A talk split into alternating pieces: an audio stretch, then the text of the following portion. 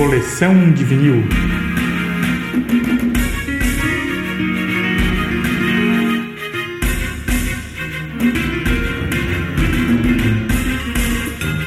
Olá galera, bem-vindo ao nosso podcast Coleção de Vinil. Nele, em cada episódio, vamos tratar da história que permeou a gravação de cada disco abordado. Vem comigo nessa história.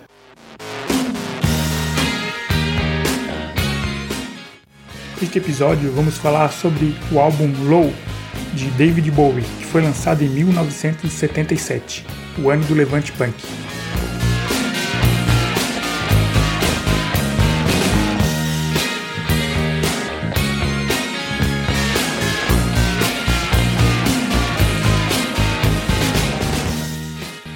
O ano do Levante Punk, 1977, foi fundamental para a história do rock, mas David Bowie já pressentia, quatro anos antes dessa subversão explosiva, os sintomas da estagnação. Foi quando trocou a Inglaterra, onde reinava absoluto pela América. Bowie chegou à América dando entrevistas nas quais chamou o rock de música de gente burra, anunciou sua adesão à carreira de ator e a soul music plastificada do sul dos Estados Unidos. Acabou sendo, portanto, um precursor da discoteca depois de dois anos do lado de cá do Atlântico, ele fez as malas e parte para Berlim, fechando o ciclo Bowie in America.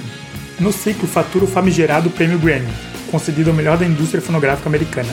Com Fame, faz o papel principal do filme O Homem que Caiu na Terra e gravou Station to Station, LP descrito por Alan Jones, do Melody Maker, como o mais revolucionário da década.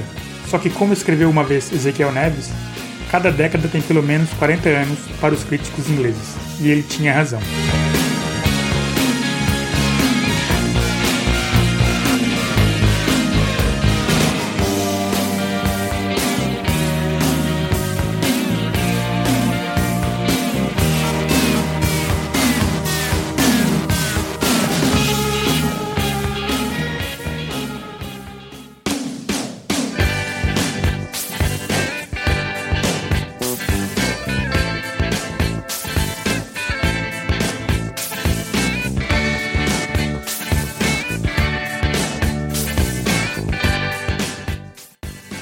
Revolucionário mesmo foi Low, cuja capa, uma foto do homem que caiu na Terra, já insinua o tema central das poucas e curtas letras do disco. É só somar Low ao perfil de Bowie e temos Low Profile, baixo perfil, uma expressão inglesa para pessoas que procuram aparecer o menos possível. O tema, é claro, o exílio voluntário em Berlim. O universo quase sempre o espaço de quatro paredes. Azul, elétrico azul, é a cor do quarto onde vou viver venezianas fechadas o dia todo, nada para ler, nada para dizer. Vamos sentar e esperar pelo dom de som e visão.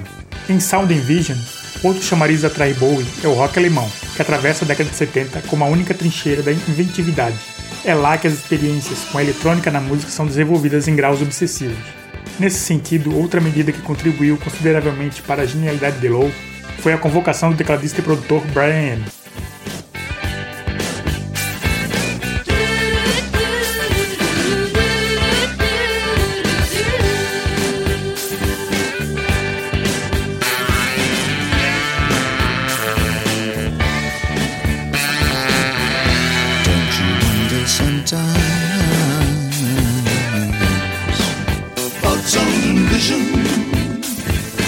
Brian Eno tinha todo o domínio criativo da parafernália dos estúdios de gravação, em função da qual a música é composta.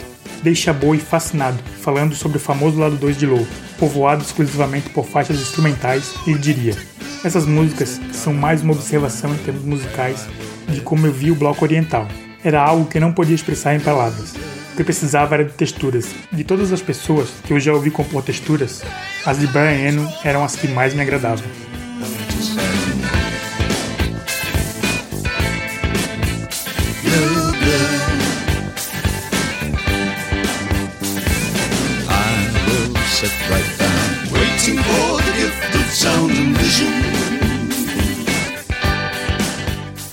Dito e feito, descritas como um deserto futurista congelado por sintetizadores, estas texturas foram tão imitadas que viraram um gênero batizado de Cold Wave, espécie de tecnopop mais cerebral ou meditativo e desacelerado.